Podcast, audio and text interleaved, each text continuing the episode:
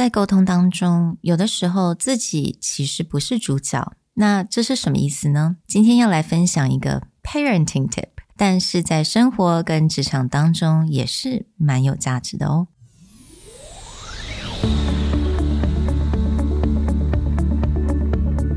Hello，欢迎来到 Executive Plus 主管与沟通力的 Podcast。I'm Sherry, an educator, certified coach, and style enthusiast. 我相信专业有效的沟通是语言跟逻辑的完美结合。And I'm Nick, a startup consultant, corporate trainer, and late night gaming junkie. I believe great communication requires the right mindset and solid frameworks. 我们希望带给大家职场英语的技能、跨文化沟通技巧与其他能帮助您成为出色领导者的工具。Join us each week as we share our experience, research, and methodologies to take your communication and language skills from good to great.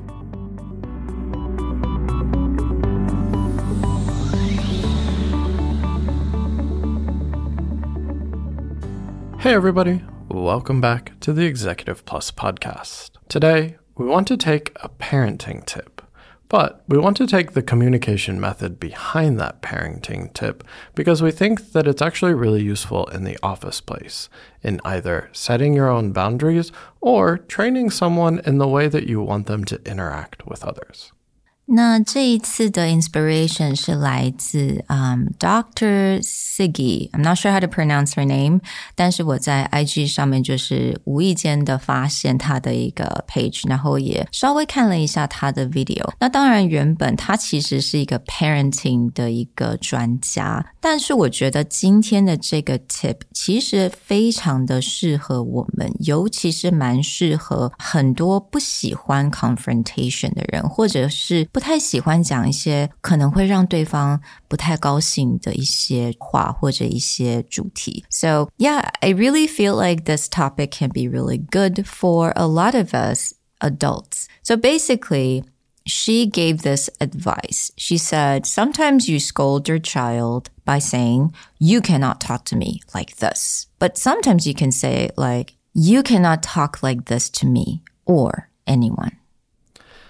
And the underlying thought process behind this is that oftentimes when someone's acting up or talks to you in a way that you don't like, especially in her case, kids to parents, is there's a personal element to it, or the person takes it personally. So, for example, in the case of a parent to a child, right, a parent is going to be like, I am your parent, I take care of you. How dare you talk to me mm. like this? But even in a workplace setting, let's say it's a manager. You may feel like, how can you talk to me like this? Mm-hmm. Or even like a, a, customer to a company where people start to take that personally. It's like, oh, how dare you talk to me like this? I am your customer. Or the reverse in a customer mm-hmm. situation, it's like, how can someone treat other people like this yeah. and expect good service, right? There's always going to be that element of someone taking it personally, like, wow, you are attacking me right now. Mm. For sure. And I mean, as a mom, I definitely said the first the the first phrase you, you cannot talk to me like this, you know. 但是我觉得这个 doctor 他讲的就蛮好的，因为当如果你把这个 focus 当成是你跟你的孩子或者你的对方，这个时候就变成一个你们的 personal battle，就变成是你对他。但是如果你今天把自己移开，你今天不是主角，这个 battle 是他。 还有你希望 what you want to raise them to be，这个 battle 就并不是你的，你这边只是一个 guide。So it's more about you cannot do this or you cannot talk like this to me or anyone。你已经把你自己移走了，which I think this could be really valuable for us to learn in the workplace as well. Yeah, translating this into the workplace, let's just look at one specific relationship. Mm. Let's say a team member to their manager. If the manager is like, you cannot talk to me like this, mm. a lot of people will take that as, oh, you're being very authoritative. This is about hierarchy. You're protecting your position.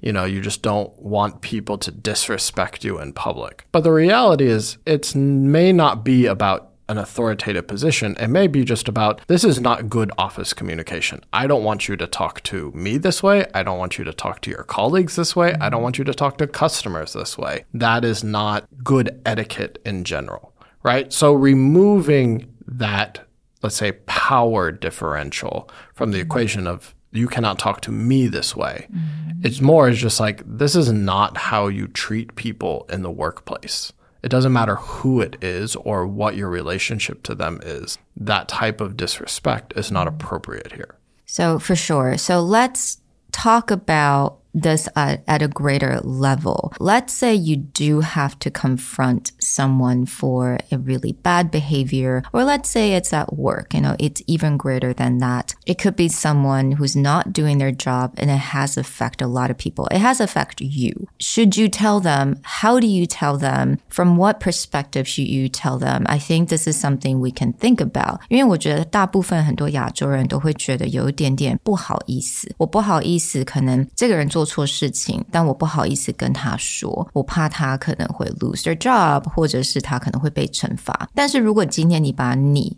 移开，如果你为的是他或者是个公司的话，或许这个就变得没有这么的困难。 In the workplace, we often worry about okay, if we get confrontational, that's going to make the workplace environment awkward.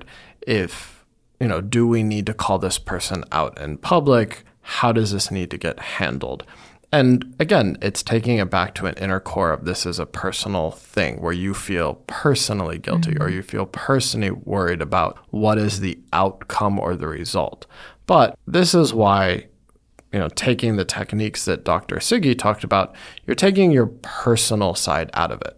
Where you're not even there to lecture the person about them being wrong. You mm-hmm. actually want to approach it from a sense of guidance. Mm-hmm. Meaning, something we've talked a lot about in the past is when you give feedback, it's not just a don't do that.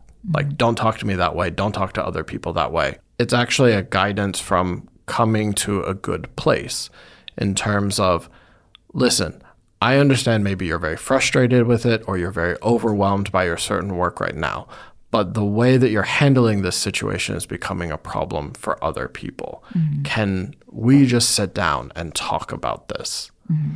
Giving them an opportunity to either correct their behavior, to ask you uh, advice, or to just calm down. But if you just go in there lecture mode, even if you don't make it personally about you, but you go in lecture mode, you're also not improving the situation. So if you come in with the mentality of, okay, we're going to give this person an opportunity to either correct their behavior or to contribute to a better workplace, then that's a mentality of guidance. That's a mentality of, I do need to talk to this person mm-hmm. because it is a problem for everyone. Mm-hmm.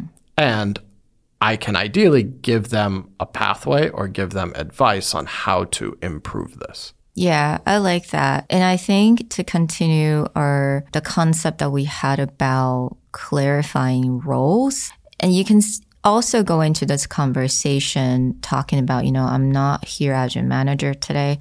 I'm not here as a parent. I'm here as your friend. And this is something that's really important for the company. So like immediately you set the basis, you set the entirety of the conversation to be about the company, the good of the company. 那我觉得从这个角度来看的话，这并不是你们的 personal battle，不是说哦你 你之前说什么话让我感到怎么样？其实这个并不是很重要，反而是你的 behavior 可能 impact 或者影响到了什么，让公司的运行上面变成不是那么的好。So I think it's just setting the tone of the conversation. You clarify your role right now. You want to be more like a friend. You want to be more like not threatening. I think that could also help the conversation as well.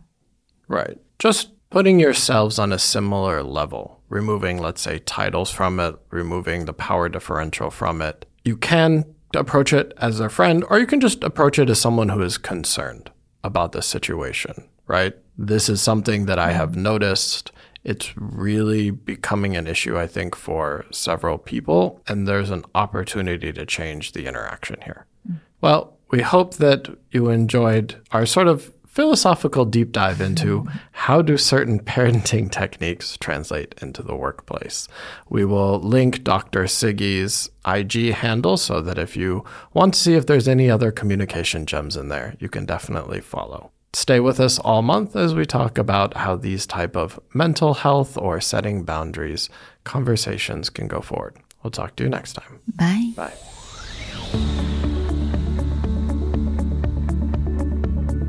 The Executive Plus podcast is a Presentality Group production, produced and hosted by Sherry Fang and Nick Howard.